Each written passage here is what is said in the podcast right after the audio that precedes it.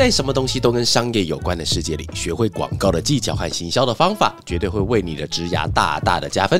欢迎来到哇咖喱贡，继续为你分享不知道不会怎么样，知道了很不一样的广告大小事。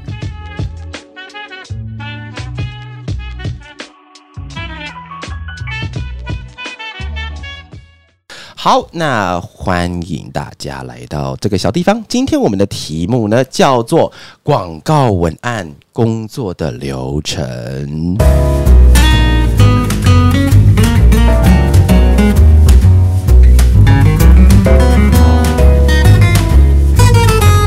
大家是不是以为我不会唱歌了？我现在赶快跑出来。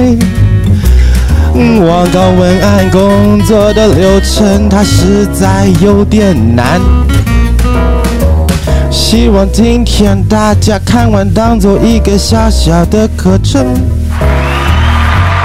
Yeah，我想说，大家会不会以为我开始不唱歌了呀？那我们今天共同的 speaker 一样有。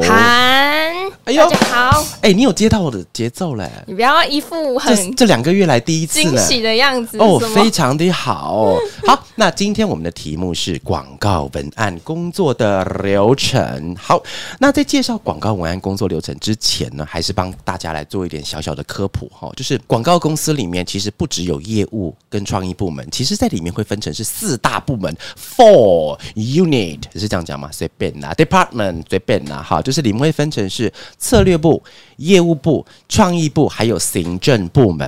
哎，对我问一下哈，请问各位，请问在广告公司里有没有文案这个部门？没有，对，答案是没有的哟。好，我刚才只能算是一个单位哈，它是在创意部门里面会有一个分支，一个叫做设计，一个叫做文案。简单来说，就是设计就是拿 Photoshop 的，文案就是拿 Word 拿笔的哈。你用这个方式去去拆解，可能比较清楚。那今天我们就是要说明文案这个职务，接下来会帮大家分享什么是设计哦。好，那在其实，在 Facebook 上面有一个社团叫做文案人聊文案室。哈，他是我们大师林玉胜老师，他开的一个应该算是台湾最大的在聊文案的一个社团。好，大家有兴趣的话，也可以上去看一下。你看你是想要问问题，还是想要帮人家回答问题？其实在里面都可以哦。好，那在那个粉丝团跟很多的朋友，其实都会想做文案这个工作，但其实哦，有几个常常会发生的误解 （misunderstanding），就是那个误解是什么呢？很恐怖哦，到底是拿着笔一直。写还是要用笔当做武器抒发情感，或是插死对方。今天的哈语比较有中气，你有发觉吗？今天的哈让我很不寒而栗，瞬间都冷起来。好了，第一个误解一呢，就是很多的朋友都会误解说，文案就是广告上面的文字。诶诶。大家听完应该会觉得会觉得奇怪，不就是这样子吗？对，那其实答案是对也不对哈。好，就是广告上面的文字是叫做文案没有错，但是文案工作要做的远远不止于广告上面的文字哦。就是我们看到的 TVC 电视广告、平面，比方说像是海报或者是那个杂志稿，或者是我们看到的报纸稿上面的字，确实可以叫做文案，但是真正的文案要做的工作远远超过这个。而且很多人不知道。其实这个道理还蛮好，蛮好想象的。你今天是一个非常 junior 的人啊，对，这边也去帮大家科普一下，在广告公司里面啊，广我跟你讲，广告公司里面很喜欢取一些五 A 博那些的英文名字，他们把之前。跟资深、经历少跟经历多的人，他们是用两个单字去代替，一个叫做 junior，junior 就是比较那个可能是零到一年、两年之内的叫做 junior，然后接下来两年以上的会叫做 senior，其实也蛮好理解的，叫做 junior high school 国中嘛，那 senior high school 高中嘛，好好就是当你今天进去是一个 junior 的时候，junior 文案的工作进去不可能直接让你写电视广告嘛，你写个屁呀，连笔怎么拿都不一定知道，你怎么可能写？所以一开始要做什么？各种的行路，各位所谓的行路，就是比方说，今天有个车款从日本、从德国、从韩国来的车款了之后，当然你不是要去做翻译，翻译一定会是由外发，他们会去找那个翻译的公司去把那个文字翻成是当地台湾的语言之后呢。有一些文字会需要是用文案的方式让它顺的更美一点、更顺畅一点、更流畅一点。行路上的文字是 copy 文案这个工作你要去做的之一哦。然后另外一个各位应该会更难想象到，它叫什么？你知道吗？菜单。各位连菜单都是哦，像比方说，我之前是在里奥贝纳的工作室，但是我们的客户是麦当劳。各位，我们现在每次进麦当劳的时候，应该会看到很多什么海洋鲜虾堡啊，什么挖沟堡，什么挖沟堡。对啊，大部分的那个堡的名称是在客户端的行销计划人员会把它想出来，但是广告公司的他也要负责去想出这个堡的名字，所以连菜单都要做了。第三个就更奇怪了，但是很多人都不知道叫什么，你知道吗？警告标语，这个我也蛮好奇。我跟你讲，这个这个百分之九十九的人都不知道标语。这个也是我之前在广告公司的时候接触到的客户，叫做台湾高铁。那台湾高铁，我们像我们去它的站体里面，你会往上看，你会看到逃生装置，对不对？比方说叫做呃紧急逃生。哎，各位有没有想过，为什么叫紧急逃生，而不是往这里逃、往那里逃？这里逃比较方便。我跟你讲，那四个字是文案写出来的哦。那四个字不是有一个人的睡觉起来好，那别人怎么写我们就怎么写，不是这样子的。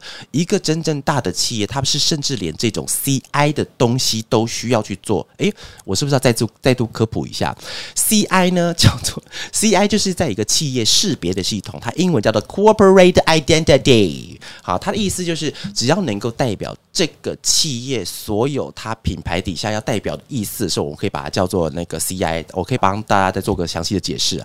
还有另外一个也是很复杂的东西，叫什么说明书？连说明书也是文案要去翻译的哦。所以哪里哪一个单位的说明书的文案工作最轻松？IKEA，因为它没有字。这样子吗？没有啦，开玩笑，可还是有字啦，还是有 open here, open there 啦。好，这个是我们的第一个误解。那我们现在讲的是这误解二，误解二就是文案人员是不是一直在写字呢？哒哒，答案也是不对的哦。其实真正的文案人员呢，他其实就是一个创意的一份子，他其实就是在真正动笔，只是在最后面。像比方说，包含我们讲的讨论。啊，发想、找资料，其实所有的工作，它是一个都少不了的。所以文案人员他在写字，是不是？是，但是他会做很多的工作，非常多哇。咖喱贡，好，那这是第二个误解，就文案人员不是一直在写字的。第三个误解呢，叫做文案人员不用去提案，各位。我们不能把文案人员想象成在以前的竹林七贤，有没有？就是七个闲人在竹林里，然后开始写出很多改变后世的所有的文章，不是这样子的。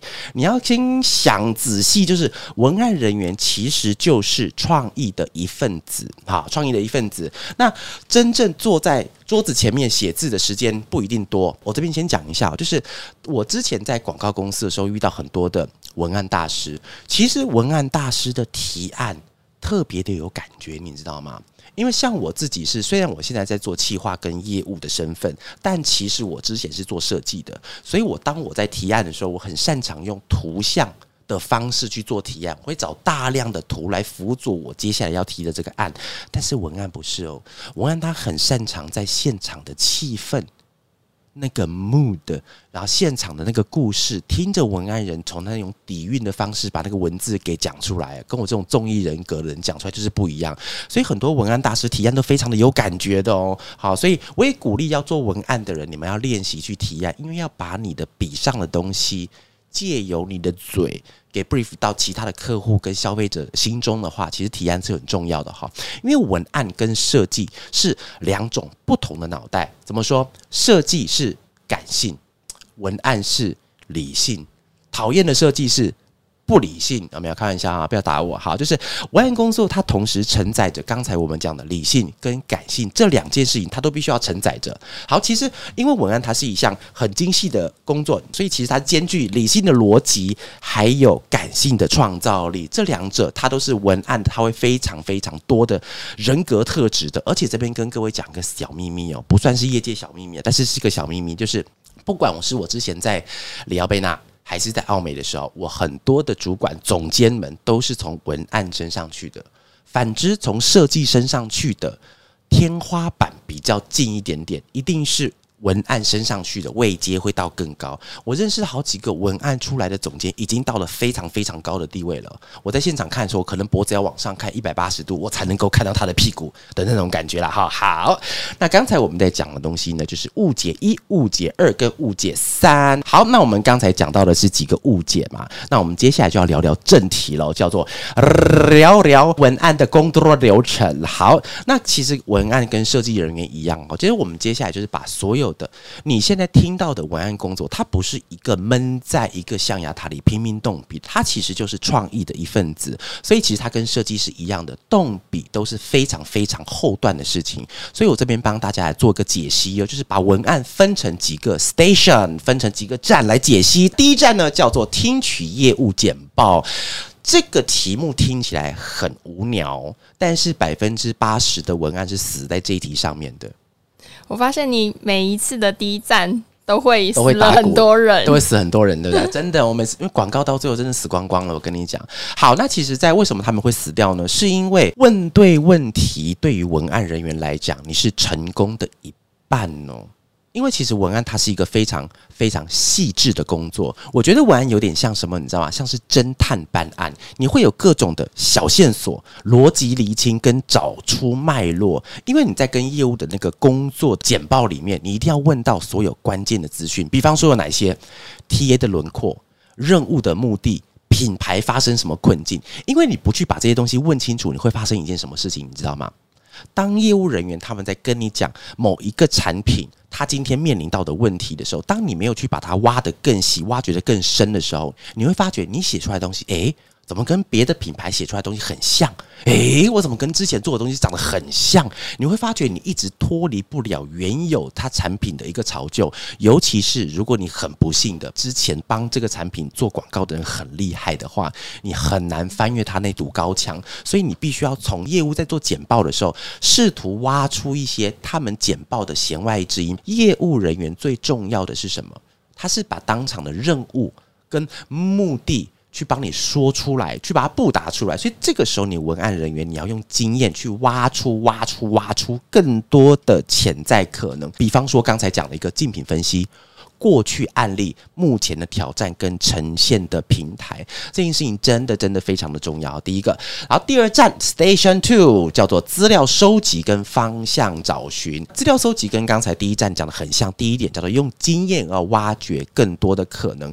然后第二点非常的重要，叫做做任何创意行为最忌讳的是什么？直接开工，对，最忌讳的是没有收工之前讲脏话。好，这个应该都接不起来了哈。就是最忌讳的就是直接开工，因为直接开工，纵使你今天真的是那种天资英明，你一看到的时候就眼睛一闭起来就可以对着旷野大喊“我想到啦”，但是请把这个答案先收在心里面。之前有个广告大师说过，他说你要非常小心你第一秒想到就想到的念头，因为这个东西有可能是普通的，我们不要去追求普通的。追求卓越的，追求不一样的，才是我们做广告要做的。所以各位，请记得不要先开工。纵使先开工了，把那个笔折断，窗户打开，戳瞎自己，跳出去毒哑自己，不要讲好不好？这个阶段最重要的任务是收集更多竞品的相关资料。这里就提到了一个收集资料的大原则。竞品这件事情的大原则是什么东西呢？竞品的原则就是你一定要收集资料。竞品做过什么东西？竞品的传播策略，我跟你讲，为什么我刚开始提到竞品？因为其实竞品这件事情，如果你没有查清楚，去提案很丢脸的。我就很容易会重复，你丢脸了。我跟你讲，比方说好了，今天我做一个，不是现在市面上任何一个电信公司，我随便做一个叫做娃娃电信公司好了。我想到一个超屌的广告词，叫做“一直为你走在最前面”，娃娃电信，然后去提案的时候。干，直接从楼上十七楼被人家丢下来，对，超羞愧。纵使你只有几个字哦，哇哇，可能走在你最前面。干，你只要出现最、出现前、出现面这三个字，你就死定了。我跟你讲，整个几亿的案子你可能就接不到。不知道娃娃电信很有钱是不是啊？啊，把家了啊！哎，岔题了。好，就是你一定要知道竞品他做过什么，而且重点是竞品的传播策略。你要去翻，你去翻箱倒柜，把他妈的东西全部倒出来看，他以前做过什么。你。不能跟他一样，一个字都不能一样。好，尤其是你要开始要做一件事情是什么？除了竞品之外，你自己的品牌以前做过哪些的案例，也要去看哦。因为其实这点很重要，就是如果你今天去提出的东西是他以前写过的啊，靠腰。第一个代表说是，哎，你的创造力就难道仅此而已吗？那是我们三年前案子。第二个是啊，靠腰，你是不是对我们东西没有很上心？怎么连以前我们写过什么都我们摘？不要说别人，我就犯过这种傻事，就不小心就写到很像的字，然后客户就说，哎，我们之前用过了。啊，那时候我真的很想是把地上挖个洞，然后把它埋进去，你知道吗？当下是要怎么反应去应对这个状况？就挖个洞把它埋进去啊，因为我不想死，就先埋它好了，没它死也 OK 了哈。好，另外一个东西就是，因为通常我们在做个娃娃电信的时候，你会找是什么？远传、台哥大、中华，你会找台湾的一些电信公司，对不对？但是我建议各位哦，你在找资料的时候，除了台湾的同类型的之外，你要找其他国家的作品。比方说，我今天举个比较极端例子，要写 Hitachi。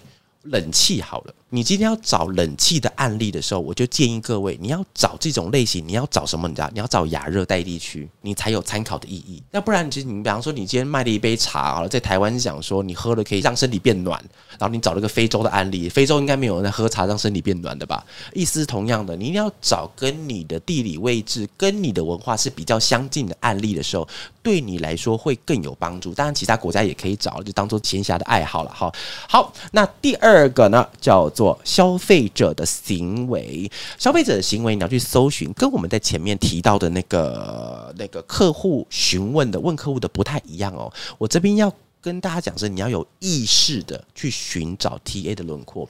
这句话很重要的原因，是因为通常我们在接 brief 的时候，不管是文案或是媒体或是客户告诉我们，会得到一些。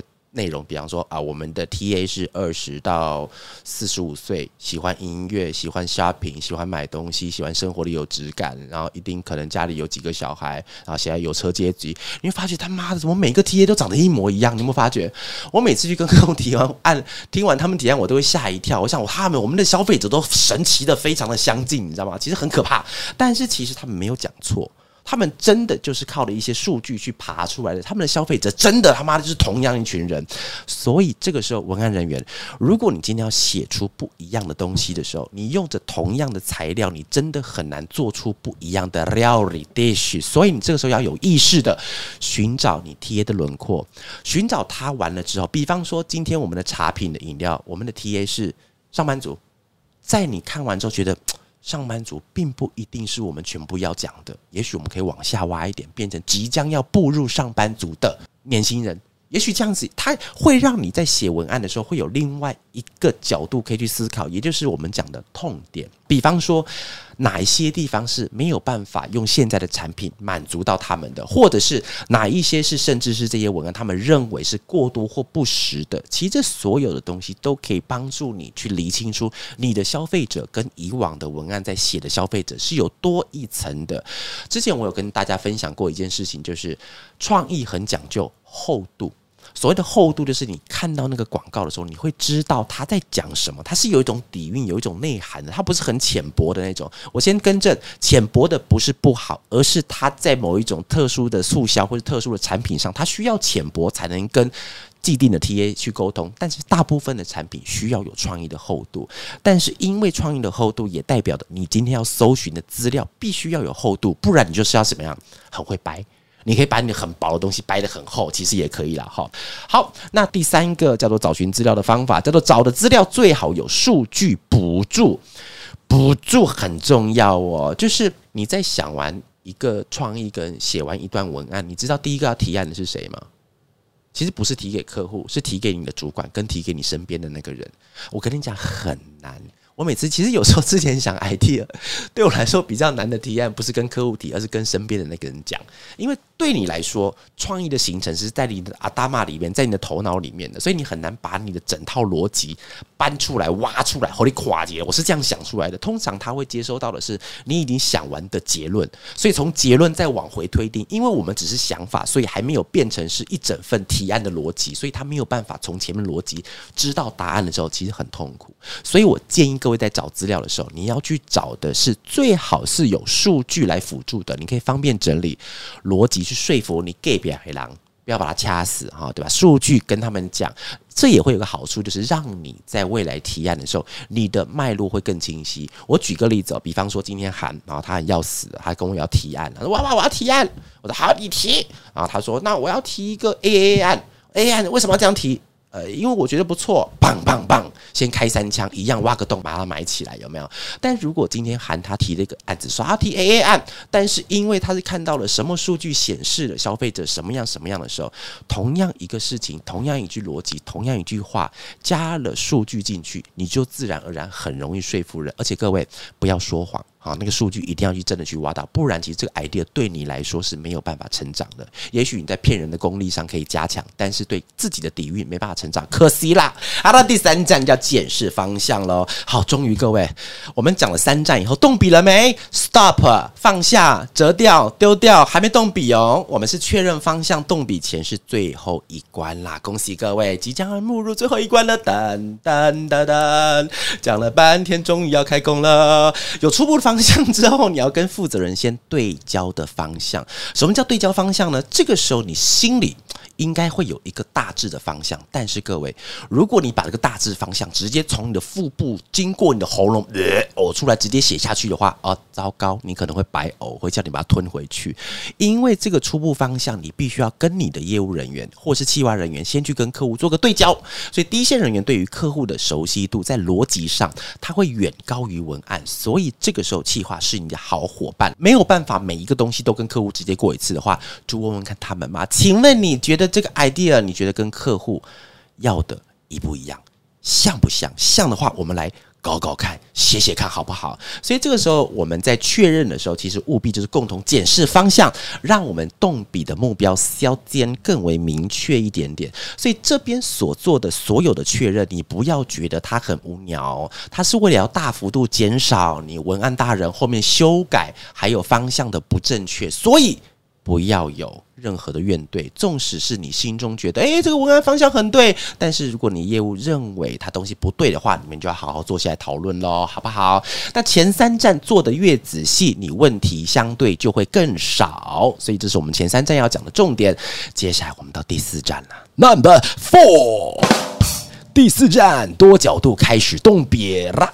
多角度开始动笔，就是磨练文案撰写的更多面向。各位，我这边在分享的不但是我们今天真正文案工作它的一个既定流程，我也想要跟你们分享学习下来的是，你要用每一个的工作去磨练你的笔，就是要在每一个大不小、小不大、阿不拉达的那个案子都需要去磨练哦。产出作品的同时，你要训练自己的功力，把你的 power up up up up up。up 起来哈！文案人员在正式动工的时候呢，可以跟业务对焦啊，对焦以后的重点应该会有你一些中心思想。我举个例子，打比方说可乐，你你心中想就是可乐，我想要帮他写东西叫做 happy，叫做快乐。麦当劳。我想要讲的东西叫做分享，所以我会用这几个东西当做我最大的主轴开始去写，而且你要尝试用各种的角度去撰写跟诠释你的想法。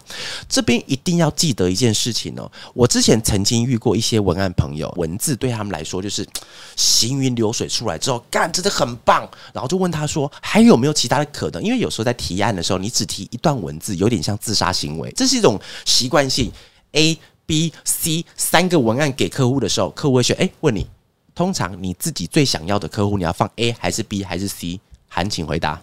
放 B。你讲讲什么脏话啊？不是啊，你刚刚想放啊？对不起，对不起，是放第二个的意思嘛？啊，sorry，sorry，我想说面对我的放 B 啊，就是放 B 其实是对的啦。但是其实我之前试过一次，成功率也蛮高的。放 A，然后但是在 B 跟 C 的时候，B 会最可怕。B 就是完全我不要的 idea，是烂到极点那种。A 是我最想要的，B 是最烂的，然后 C 给他一点回去，那是一种心理层面。第一个 A，哎，不错不错不错，一看 B，干你娘的瞎少烂死了。然后接下来一看 C，哦，原来还 OK，你们能力还好嘛？好，那我们来选 A 好了。他的心理的 mindset 会是这样子的哈。所以你在用多种角度去写的时候，比方说讲快乐好了，我相信不会是只有一种。方法在讲快乐，但是这里面的快乐其实不一定是为了要让你的文案可以让客户好好的过，而是你可以借由客户的这个案子，一个完整的前面的 search 之后产出的东西去磨练你的那支笔。重点就是所有所做的一切都是为了你自己的角度去思考的时候，你在写字比较不会这么痛苦哈，让你的文字有更多种的沟通面向和角度去回答你要讲的那个课题哦。这边再讲一个概念哦，在以往的平面概念叫做什么？字要越少越好，真的，这在很多我不知道你有没有听过这个理论。就是所有的平面稿，你的字要越少越好。就当在以前我在写字的时候，写十个字出来了，九个字好不好？我说好试试看，试试看。写到九个字，他跟我讲说八个字好不好？就到删到最后都只剩一个字，叫干，我写不出来了，妈的！但是这个概念在以前是对的，因为在以前的人的思考里面，文字就是要越短，要配什么？要配上图片，所以他们彼此占的力量不能分掉彼此的力量，所以文字越少越好。但现在其实不一样哦。为什么现在不不一定？因为平台太多了，对，very good。你看王大陆也讲了嘛，对不对？人生就是你的大平台，要看你的载体哦。因为其实现在的载体太多了。刚才我们在节目前面也有提到，因为现在会有文字跟图片产生出来的平台太多了，他妈的太多了。所以你今天产出一个字，如果这个字它只适合放在电视广告上的话。抱歉，那个字可能它不是一个非常及格，在现在的广告文字，你必须要能够把它 adapt 到其他地方，但是看起来不会很诡异的方式去撰写你的文案。你要用这种角度去思考，文案不是我们看到那个勾勾 just do it 放在上面，那个不叫做文案哦，那个是已经到了一精神象征了。我们今天要写的东西是让别人。看得懂，那其实你的产出物要能够回馈到更多的平台上去使用，就非常的重要了。好，所以我们可以用上面的那个点，就是你的文字的延展性够不够？好，可以当做一个你是否适合文案的一个方式。总之啦，就是你用 many many 的 angle 在产出的同时，要一并的练。然后你要培养什么思绪的敏锐度跟准确度，像如同我刚刚前面所说的，我认识的总监级甚至是群总监级以上的人，大部分都是文案出身的，因为他们能够从一个文案里面短短几个字里面，他们可以延伸出非常非常非常多的意思。我觉得在写文案的人跟图像就本身在先天上会有一个个的不同。图像的是，我们可以用图像去思考，但是图像去思考的时候，你会需要用大量的想象力；但是文字思考的时候，你会用大量的逻辑力、推导力，因为文字没有办法顺下去的话，逻辑是无法产生的。接下来，我们就要进到一个第五站了，也就是我们的 final station，叫做修改回圈。大家都不想要修改，好不管了哈，就是广告的文案工作哈，是非常非常非常非常少机会是不用修改的。像我那时候在想这份稿子的时候，自己在想，因为我自己做二十年到现在，不用改的次数应该不会超过五次。大家要将心比心呐。其实很多人会讲说啊，客户就是王八蛋，他在改我那个设计就讲说客户那个 logo 丑死了，为什么那么大？请问为什么那么大？因为他在卖他的产品啊，你 logo 那么小给谁看？啊，你文字那么小给谁看？啊，就不好看。那设计会觉得它是不好看，但是客户必须要让人家看，所以我觉得将心比心，换个屁股换个脑袋。假设有一天，韩你开了一间咖啡厅，然后这个时候有一个设计人员，他拿了一张名片给你，绝大的可能你不可能一次就过。你可能是字体大小不对，可能是纸质不对，你可能设计不对，文字不对，什么东西都有可能不对。如果今天各位朋友你们开咖啡厅，你能够让名片一次就过，我相信比例也非常的低，一定或多或少都需要去做修改。所以其实我觉得修改对于大家来说都是 OK 的。其实鸡巴的是什么？你知道，是客户的态度。态度只要对人改东西 OK 啦。其实如果你今天要做文案的时候，甚至是标点符号，什么时候用分号、顿号、逗号、句号，这都是非常要讲究的。而且其实很多的大师们他们是受不了一种状况，就是字里面有全形空格跟半形空格并存。这其实我自己看了也很奶油啦。这个东西其实它是代表了一个基本的细致度，在文案人员在写的时候，在一张平面稿上最上面的大大的那个字叫做 title。或是人家叫 slogan 啊，那是在平面上面了，哈，但是中间下面一点字叫做 sub，是副标题的意思，s u b，然后接下来都是 c o p y，copy 是小字，所以它在英文里面都已经帮你把大中小字分成是三个字来写，但是你在写大小的时候，你就不能是让它是一样大的，所以你在不管是在排版。还是你今天在提案的时候，请记得文案人员麻烦请注意一下你文字的修饰程度了，好，跟刚刚讲的一样。所以，我们请将修改的部分视为是工作的流程之一哦。然后，既然是工作流程之一的话，就跟你的伙伴。负责业务的好朋友们一起一起检视，来设法找出环节中应该要被调整的地方。我其实我很想要多讲一件事情呢，我觉得啊，大家就听听好了哈。就是知道我的人、认识我的人会知道，就是我一直致力，也不是致力啊，他妈的，就是我一直在希望让很多人知道广告界的美好。但我真的想要稍微遏制一个歪风，叫做创意跟业务彼此之间的百年战争。我今天想要解释的是，当一个广告工作发生的时候，其实我真的不觉得有什么职业、什么位阶是谁高于谁的。只有当我们接到一个案子的时候，谁先开始，因为业务先开始，所以他会直接先受到炮轰，他会受到客户的炮轰跟内部的炮轰，这是一个很正常，这是个工作本来就会产生的职业伤害。但是他因为职业伤害的关系，他不代表他就要被你伤害哦。各位，请记得一件事情哦，因为我做企划做了十四年，做设计做了八年，哎，十十二年跟八年我都搞不清楚，所以其实两方面的脾气我都很懂。各位想象一下，你今天是文案，你今天是设计，你平常脾气很大，在公司里然后大摇大摆大爷，但是你走出去的时候，你是谁？你他妈什么都不是，你买东西一样要排队，你吃东西一样要付钱，你就是一个普通人。如果你跟你在公司你曾经被骂过的人，你们两个相见，请问谁会先低头？一定是骂人的那个会不好意思，他会先闪开。为什么？我之前对你那么凶，但出来以后我们都是普通人呐，我们都是一样会大便、一样会喝水、一样会吃饭的人。所以，请帮自己对自己也好了，留一条路，就是不要让这个场面变得这么难看的时候。我觉得你好好的讲嘛，就跟我刚才讲的一样，谁不知道客户会改东西？他妈的，你的嘴脸不要这么贱好不好？你讲话可不可以不要那么鸡巴？我真讲是讲话不要那么鸡巴。我们都是人好不好？我们赚你的钱，但是我们又要受你的气。好不好？所以，但是我身边还是要帮自己洗白一下。身边好的客户很多，坏的客户都不跟他合作了哈。但是我们今天回到话题原本，文案设计、业务策略、行政，没有谁是会高于谁的。只有那件事情做不对的时候，要不要干掉？干干死他！他做错就干死他。但是不是因为你觉得你的地位比他高而开始干他？除非你真真的妈的书生狗养猫带大是他爸妈，你这样就可以干他，好不好？但是不要这样干，好不好？讲太多的干字了哈，好了，记得我刚才在系统修改的时候要修改精炼你的文案，哈，要磨练文字的敏感度。这边呢，跟大家分享一个我自己的小 paper 哈，就是我的习惯了，不叫 paper 了，就是我不管做什么狗屁事情，文字、影像、音像。声音、音乐，whatever 出去的时候，我一定会紧跟着我的业务，会请他们说，因为如果我没有办法去每一场会议都根据提案的时候，我会拜托了业务告诉我客户喜欢哪里，而且客户不喜欢哪里，我都要知道。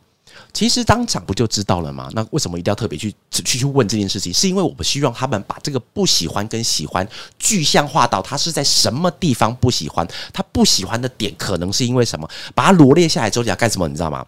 小本本，我在我的桌面上有个小本本，我所有的客户，只要是我服务过的每一个窗口，他喜欢什么，我大概都有记录。所以下一次的时候，我遇到他，我会知道，诶，这个家伙 logo，诶，不能小，诶，产品不能怎么样，我都会知道。这件事情不是说为了要让我们可以开始拍马屁，而是为了让我们在之后做事情的时候，让自己更有信心。所以我刚刚前面讲的所有的一到五站，其实都不是为了客户。也不是为了公司，而是为了你们自己创意、自己设计、自己也好，把自己的心给架设好了，一直走在最前面，好不好？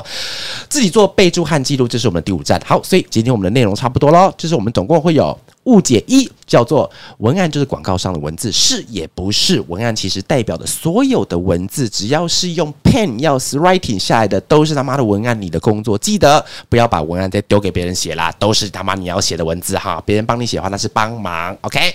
第二个误解就是文案人员是不是一直在写字？其实不是哦，文案人员有很多时间会去需要跟业务一起做讨论的，跟企划一起做讨论，跟设计一起做讨论的资料收集那些东西都跑不掉。第三个是文案人员不用去提案。当然要提，文案人员，我建议你真的要去提案。你提了案之后，你会发觉到原来文字的可能性有这么广。然后接下来一二三四五站就是从业务简报跟着业务业务的同事去一起去做，你们可以获得更多的能力上的提升。然后第二个是在资料搜集的时候，记得一定一定要去找竞品，要不要很丢脸？一直走到最前面会走直接走到地狱里面去。我跟你讲。然后第三个是跟你的负责人员一起去检视方向，让两个人一起去完成这些事情。